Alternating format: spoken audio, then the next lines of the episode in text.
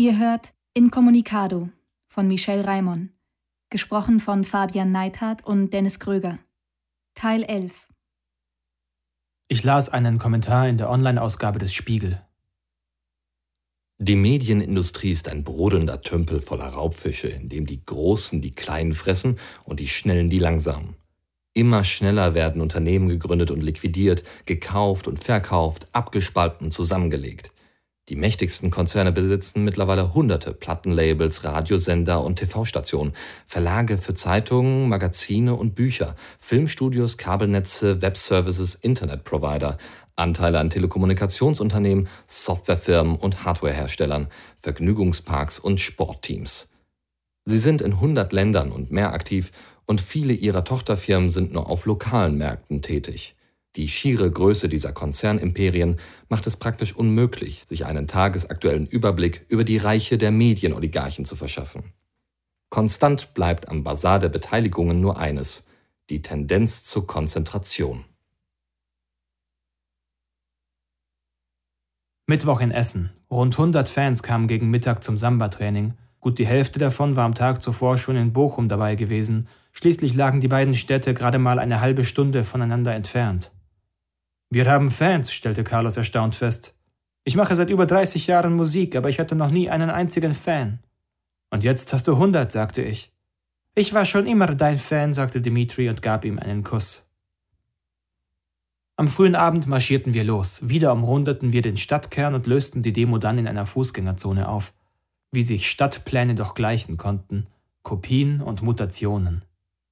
Wir sehen uns heute Abend beim Konzert und morgen in Köln, rief Eugene mit einem Megafon in die Menge. Jubel brandete auf. Ein Kommentar auf faz.net. Als Ende der 20er das Radio aufkam und Gratismusik spielte, brach der US-Shellac-Markt binnen weniger Jahre um 88 Prozent ein. Ziemlich bald haben die Radioketten die Musikfirmen aufgekauft, um überhaupt spielbares Material zu haben. Und dann haben sie entdeckt, dass man viel Kohle machen kann, wenn man die eigenen Künstler massiv im Radio bewirbt. Das wird jetzt nicht anders laufen. Wenn die Content-Industrie zusammenbricht, wird sie von den großen Telekommunikationsunternehmen aufgekauft werden. Schließlich muss man uns ja was bieten für unsere Breitband-Flatrate. Musik und Film werden nicht sterben, nur die Konzernzentralen werden andere sein. Wen kümmert's? Schrieben die von uns ab? Köln. Von der Uni in die Fußgängerzone. 150 Sambanistas, rund 200 weitere Demonstranten, lokale Presse. Transparente und Schilder. Kultur ist Freiheit. Unsere Musik gehört uns. Brecht die Macht der Banken und Konzerne. Nieder mit dem Neoliberalismus. Jugendorganisationen der Grünen, Trotzkisten, der Freie Arbeiterinnenunion, anderen Linken. Eine große Gruppe Nerds. Schau mal, sagte Carlos und deutete auf eine Straßenlaterne. Ich sah nicht gleich, was er meinte. Der Raufkleber, sagte er, und da sah ich ihn. Ein roter Aufkleber mit einem schwarzen Stern und darüber in weißen Buchstaben der Schriftzug Das gehört mir. Ist er von uns? fragte ich. Nicht, dass ich wüsste, sagte Carlos. Am Abend unmittelbar vor dem Konzert bekamen wir Besuch von sechs Typen in Anzügen. Zwei in teuren Nadelstreifen, das waren Anwälte, Zwei in schwarzen Einreihern mit schwarzen Hemden und schwarzen Krawatten, dazu schwarze Ray-Ban-Brillen, das waren Bodyguards.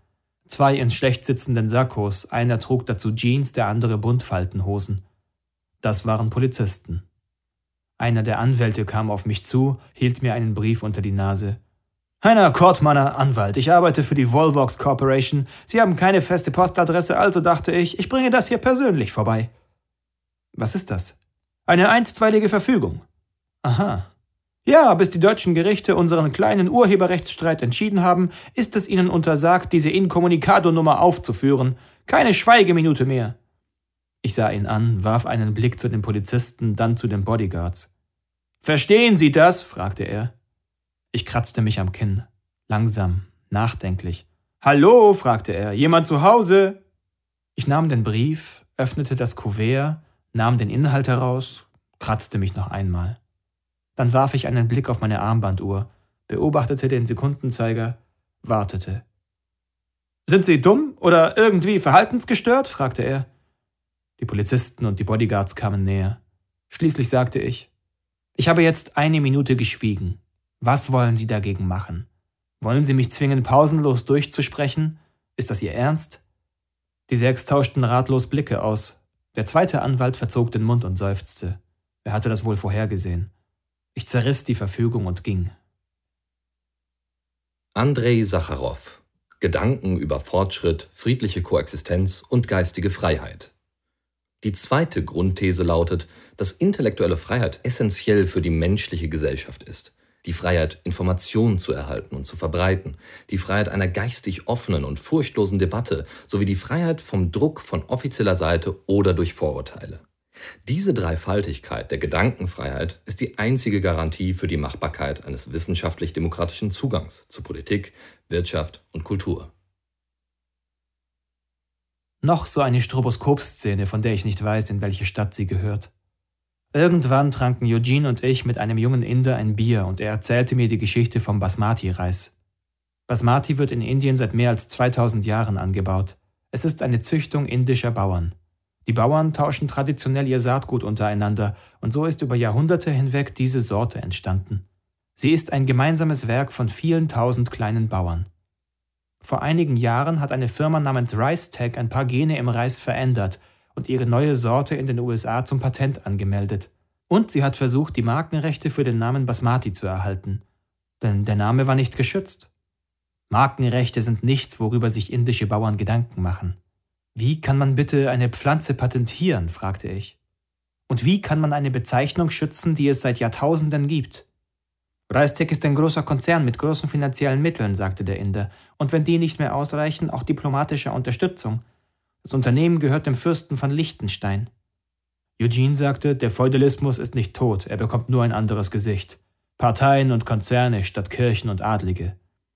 Es hat jahrelange Prozesse gegeben und letztlich haben die amerikanischen Gerichte noch einmal den indischen Bauern Recht gegeben und nicht den europäischen Fürsten, sagte der Mann. Aber die westlichen Agrarkonzerne werden es wieder versuchen und wieder und wieder. Wir müssen etwas dagegen tun. Ihr müsst etwas dagegen tun. Bei dem letzten Satz sah er Eugene und mich an. Aber was? fragte ich. Ihr kommt in die Medien, ihr könnt den indischen Bauern eine Stimme geben und allen anderen, sagte er. Es ist wichtig, wenn ihr für eure Musik kämpft, aber es reicht nicht aus. Der Starke darf nicht nur für sich kämpfen. Es gibt ähnliche Geschichten über Naturheilmittel aus dem Amazonasbecken und Afrika oder über ein Fungizid aus dem Samen des Neembaumes, das von indischen Farmern seit Ewigkeiten verwendet wird und von einer westlichen Firma am Europäischen Patentamt in München patentiert wurde. Dort werden tatsächlich Patente auf Tiere und Pflanzen erteilt. Mehrere tausend sind angemeldet, mehrere hundert schon erteilt. Du kennst dich da gut aus, sagte ich. Ich bin Patentanwalt, sagte er. Ich verdiene damit mein Geld und ich fühle mich wie ein Verbrecher. Wir hatten Schlagzeilen in allen großen Medien. Aber die größte Überraschung für mich war Eugenes Blog. Noch einen Monat zuvor hätte ich alles darauf gewettet, dass ein konfuser Mix aus Mediengeschichte, Einführung in die politische Philosophie und zusammenkopierten Zitaten aus Zeitschriften, Büchern und Songlyrics nicht mehr als fünf Leser findet. Nun hatten wir zwischen fünf und zehntausend Zugriffe pro Tag. Andere Websites verlinkten zu uns, andere Blogs zitierten Eugene. Seine Artikel wurden über Mailinglisten verschickt und in Foren rezensiert und kommentiert. Oft wurde er verrissen, noch öfter gelobt. Eugene war unser Star. Dabei fand ich, es wurde inzwischen viel zu kompliziert. Er ließ mich jeden Text lesen und redigieren, bevor er ihn online stellte. Als er sein Spezialgebiet, die Philosophie des 17. und 18. Jahrhunderts, erreichte, begannen wir beinahe zu streiten. Er wollte über Thomas Hobbes schreiben und John Locke und Thomas Jefferson und die französische Revolution. Das interessiert doch niemanden, sagte ich. Viel zu kompliziert, viel zu schwer, viel zu abstrakt. Leser wollen sich nicht plagen, nicht mal eine Sekunde, hier geht's um Popmusik. Er bestand darauf. Also schrieb er seinen Text und ich kürzte. Er jammerte und ich kürzte noch mehr. Und dann zerlegte ich das Dokument in kurze Abschnitte, um sie getrennt zu posten. Kommt nicht in Frage, protestierte Eugene. Eugene, so funktionieren moderne Medien, sagte ich. Popsongs werden immer kürzer, Kinofilme immer rasanter geschnitten. Die Konsumenten haben keine Geduld mehr. Sie zappen nicht mehr nur zwischen Fernsehkanälen, sie springen von Online-Artikel zu Online-Artikel, ohne einen zu Ende zu lesen. Sie konsumieren Dutzende YouTube-Clips statt eines Films. Wenn sie Musik hören, hüpfen sie jede Minute zum nächsten Song. One-Minute-Media, das ist die Zukunft, ob wir wollen oder nicht. Wenn ich tatsächlich mal ein Buch schreibe, irgendwann, werde ich es in tausend kurze Absätze brechen. Schau dir doch mal an, wie die Leute Bücher lesen. Sieben Minuten im Bus, drei Minuten in der U-Bahn, vier Minuten beim Mittagessen, zwei Minuten auf dem Klo. Eugene grummelte, aber er vertraute mir letztlich. Ich kürzte und teilte seine Texte also, ich formulierte sie umgangssprachlich und im Präsens wegen der Dynamik. Auch danach fand ich sie immer noch zu kompliziert, aber ich checkte jeden Tag die Zugriffszahlen unserer Homepage und stets waren sie wieder gestiegen. Der Leser hat immer recht, hat mir mein erster Chefredakteur eingetrichtert. Eine Story muss verkaufen. Wenn sie nicht verkauft, ist sie schlecht, auch wenn du sie gut findest. Wenn sie verkauft, ist sie gut, auch wenn du sie schlecht findest. So einfach ist das. Eugenes Blog verkaufte, definitiv. Sogar die anderen Medien sprangen auf seinen Zug auf. Ein Journalist der Taz machte ein stundenlanges Interview mit ihm. Mit der Band sprach der Kollege nur ein paar Worte, eher aus Höflichkeit. Was soll das? fragte Anna. Ich wusste keine Antwort.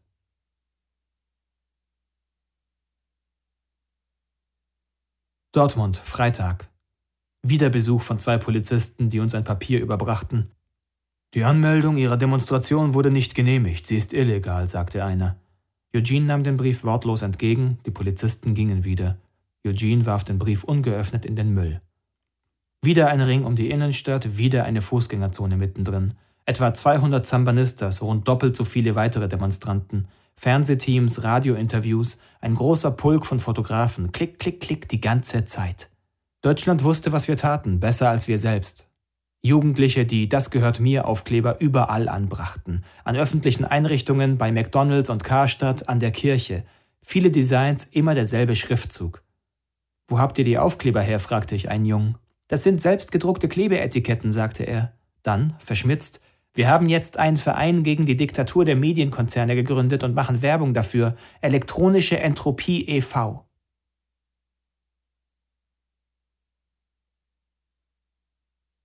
Eugene schrieb, Information ist Macht.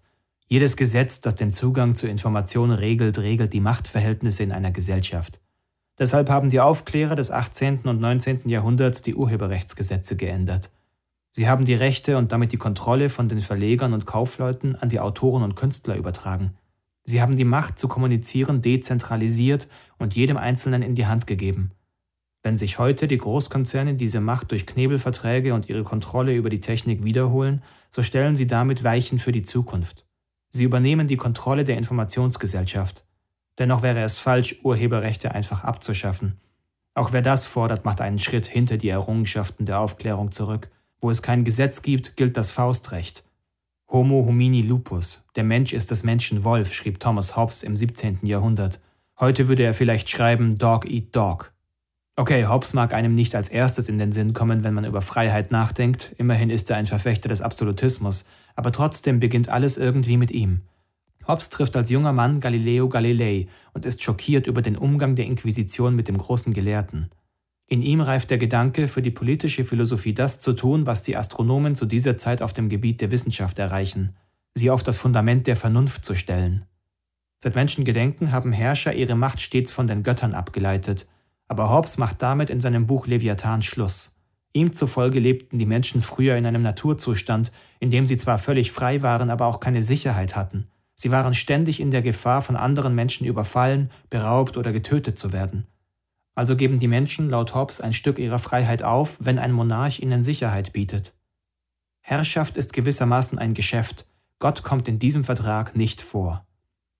Die Kirchen toben und auch die Monarchen sind wenig glücklich damit, von Gottes auserwählten Werkzeugen zu profanen Vertragspartnern zu werden. Dass Thomas Hobbes Fantasie nicht weiter reichte als bis zur absoluten Monarchie, ist aus heutiger Sicht ein schwerer Makel. Tatsächlich war sein Buch aber ein Meilenstein in der politischen Geschichte.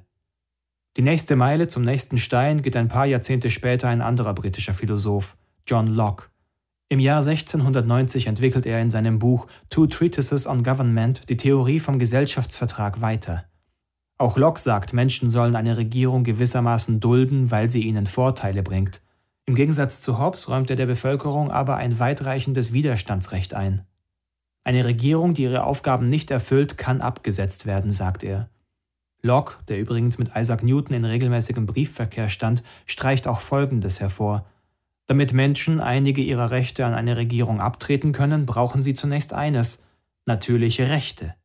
Rechte, die ihnen eine Regierung weder gewähren kann noch gewaltsam nehmen darf. Dazu gehören für Locke die Rechte auf Freiheit, Gleichheit, Unverletzlichkeit der Person und wichtig für den Gegenstand unserer Untersuchung, das Eigentumsrecht des Einzelnen an den Früchten seiner Arbeit. 20 Jahre später wird in England das Statute of Anne erlassen, das erste moderne Copyright.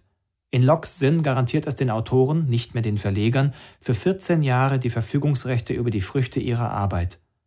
Locks Buch findet viele aufmerksame Leser, Neben Immanuel Kant ist Jahrzehnte später auch Thomas Jefferson darunter, der Autor der amerikanischen Unabhängigkeitserklärung.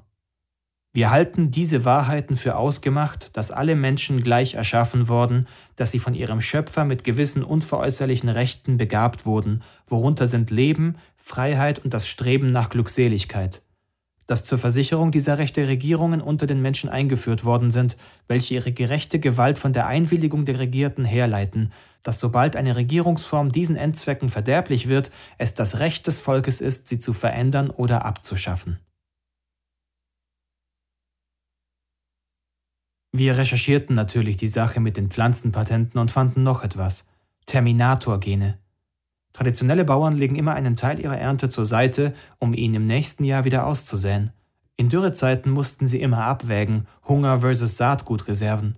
Eine globale Wirtschaft konnte dieses Problem beheben, denn nun lässt sich das Saatgut für die nächste Ernte kaufen und dann wieder Jahr für Jahr weiterverwenden.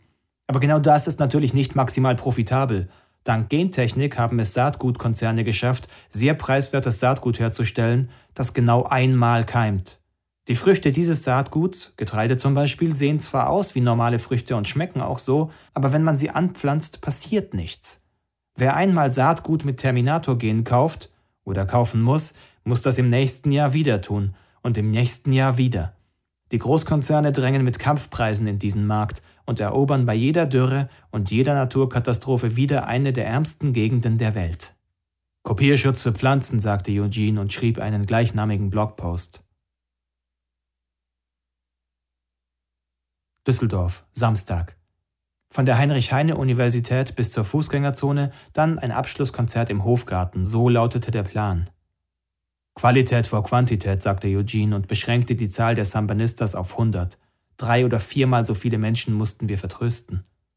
Nach der Demo zogen wir in den Hofgarten, einen großen Park, und gaben dort vom Dach des Busses aus ein Konzert. Der Park war vollkommen überlaufen und wir fürchteten ein wenig, dass niemand auf unser richtiges Konzert am Abend ins Zack kommen würde. Wir waren ja finanziell immer noch von den Eintritten abhängig und lebten praktisch von der Hand in den Mund. Aber die Sorge war unbegründet. Das Zack, ein linksalternatives Kultur- und Veranstaltungszentrum, war ausverkauft.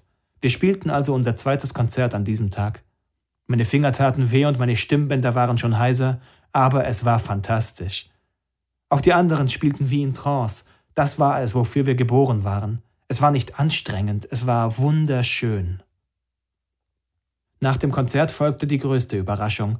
Ich drängte mich durchs Publikum an die Bar, ließ mir gratulieren und auf die Schulter klopfen, und plötzlich stand er vor mir. Lederjacke, zerrissene Jeans, unrasiert, die Ray-Ban über der Stirn. Max. Er grinste mich an. Was tust du hier? fragte ich. Scouting, sagte er. Ich habe einen Tipp bekommen. Ein alter Freund hat gemeint, ich soll mir die Band mal ansehen. Könnte ja sein, dass sie in absehbarer Zeit einen Plattenvertrag bekommt. Willst du was trinken? Und, wie hast du uns gefunden? Er überlegte, schürzte die Lippen, rang sich ein kurzes Nicken ab. Dann war plötzlich Anna da. Hi, ist das ein Freund von dir? fragte sie. Max lächelte sein frechstes Lächeln und sah sie sich ganz genau von oben bis unten an. Dann streckte er ihr die Hand entgegen. Ja, das ist ein alter Freund, sagte ich. Das ist. Peter, sagte Max. Und du bist Anna. Sie nahm seine Hand und lächelte zurück. Wolltet ihr gerade etwas trinken? Max drehte sich zur Bar und bestellte eine Flasche Tequila.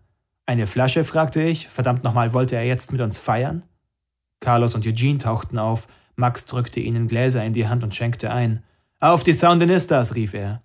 Wir stießen an, tranken Ex, dann sagte ich, wir sollten rübergehen in den Park, nachsehen, was sich dort tut. Eugene nickte. Gute Idee. Ich bleibe hier, sagte Anna. So war das nicht gedacht. Dann kam Dimitri. Wir müssen in den Park, sagte er. Das diskutieren wir gerade, sagte Eugene. Nicht diskutieren, tun. Es scheint Probleme mit der Polizei zu geben. Was für Probleme? fragte ich. Keine Ahnung, aber das sollten wir uns ansehen, sagte Dimitri und machte sich auf den Weg zur Tür. Eugene drängte hinter ihm nach, wir anderen folgten. Auf der Straße vor dem Lokal herrschte aufgeregte Stimmung. Hundert oder zweihundert Menschen standen in kleinen Gruppen beisammen. Alles voll Polizei, hörte ich jemanden sagen, und jemand anderen, wir müssen sie befreien. Los, zum Park, rief Eugene und lief los. Ich zögerte. Max und Anna waren nicht bei uns. Sie blieben wohl tatsächlich an der Bar. Ich lief hinter den anderen her. Eine Wolke blaues Licht wies uns den Weg. Als wir am Hofgarten ankamen, sahen wir, dass eine Gruppe von etwa hundert Leuten von der Polizei umstellt war. Beamte in Rüstungen bildeten mit Plexiglasschilden einen Kessel. Auf dem Dach eines Polizeibusses standen drei Uniformierte. Einer filmte die Menge, einer leuchtete ihm mit einem starken Suchscheinwerfer, der dritte kniete vor ihnen und schützte sie mit zwei hochgehaltenen Schilden. Die Leute im Kessel trugen Kapuzen und Mützen, viele hatten sich Tücher oder T-Shirts vors Gesicht gebunden. Was ist hier los? fragte Eugene einen Polizisten, der die Seitengasse beobachtete, aus der wir kamen. Das sehen Sie doch, antwortete der Mann barsch. Eugene sah ihn verständnislos an. Es gibt keinen Grund, unhöflich zu sein, oder? Der Polizist überlegte kurz. Jemand aus der Menge hat einen Pflasterstein auf einen Kollegen geworfen und ihn ins Gesicht getroffen. Kieferbruch. Und der Täter ist in dieser Gruppe? Ja. Was geschieht jetzt mit den Leuten? Sie dürfen den Kessel verlassen, aber nur einzeln und wenn sie ihre Personalien angeben, bis wir den Täter haben. Was machen wir jetzt? fragte Carlos. Darum kümmere ich mich, sagte Eugene. Und ihr geht zurück in die Bar. Ich dachte an Anna und Max. Ich wollte zurück. Kommt, wir sollten uns um unser Publikum kümmern, sagte ich. Dimitri und Carlos folgten nur zu bereitwillig. Wir kamen wahrscheinlich keine Minute zu spät wieder im Zack an. Max und Anna verstanden sich prächtig und standen schon ziemlich nah beieinander. Ich schob mich dazwischen, legte ihr einen Arm um die nackte Hüfte und küsste sie. Sie lachte. Gibt's hier noch Tequila? rief ich. Eugene kam an diesem Abend nicht mehr ins Zack. Er brauchte bis vier Uhr morgens, bis er einen Kompromiss zwischen den Eingekesselten und der Polizei aushandeln konnte.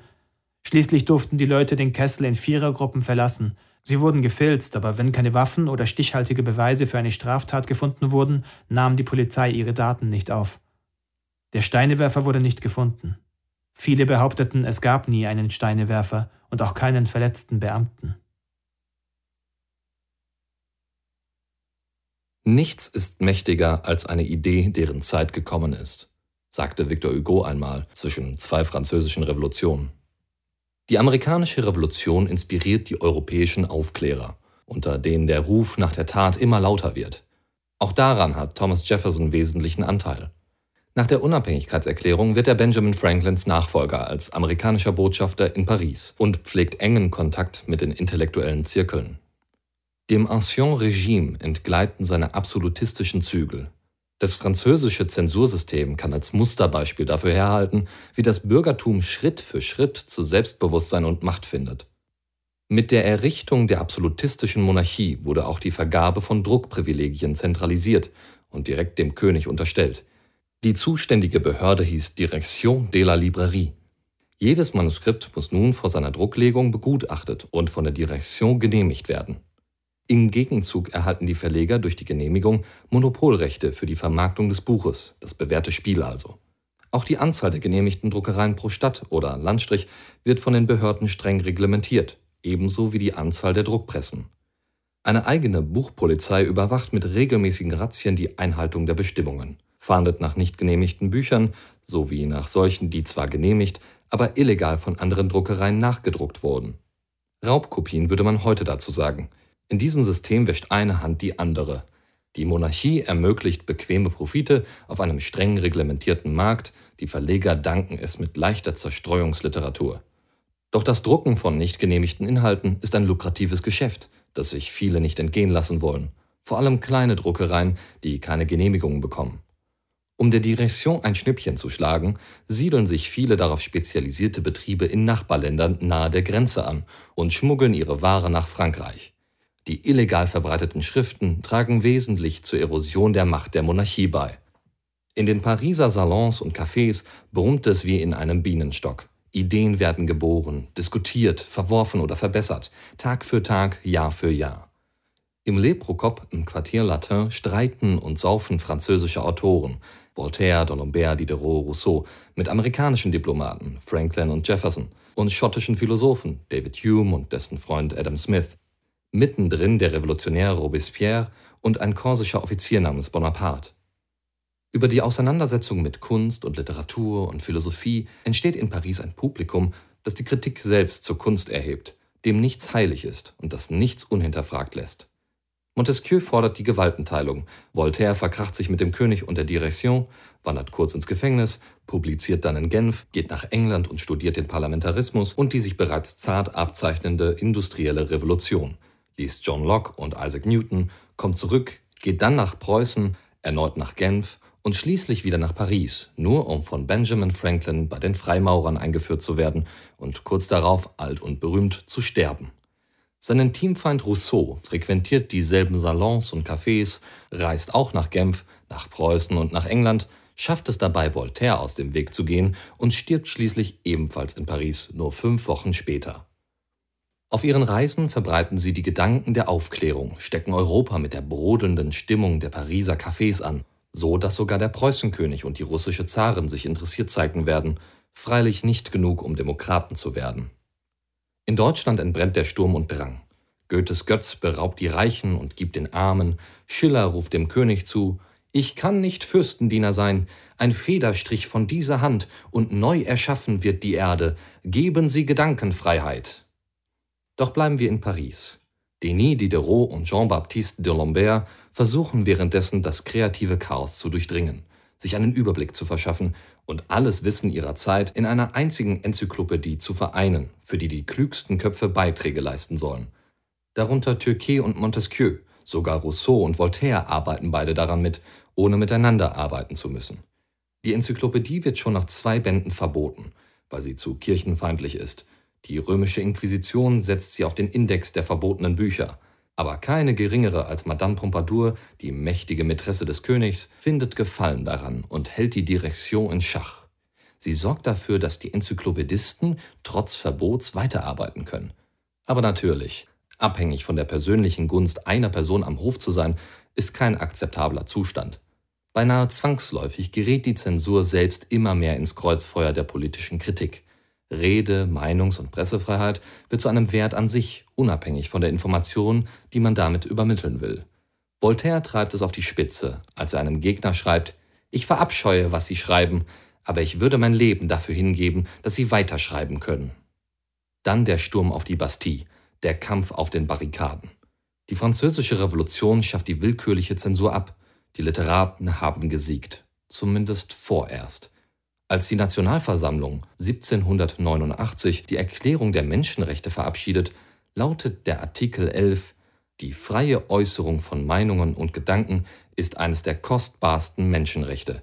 Jeder Bürger kann also frei reden, schreiben und drucken, vorbehaltlich seiner Verantwortlichkeit für den Missbrauch dieser Freiheit in den durch das Gesetz bestimmten Fällen.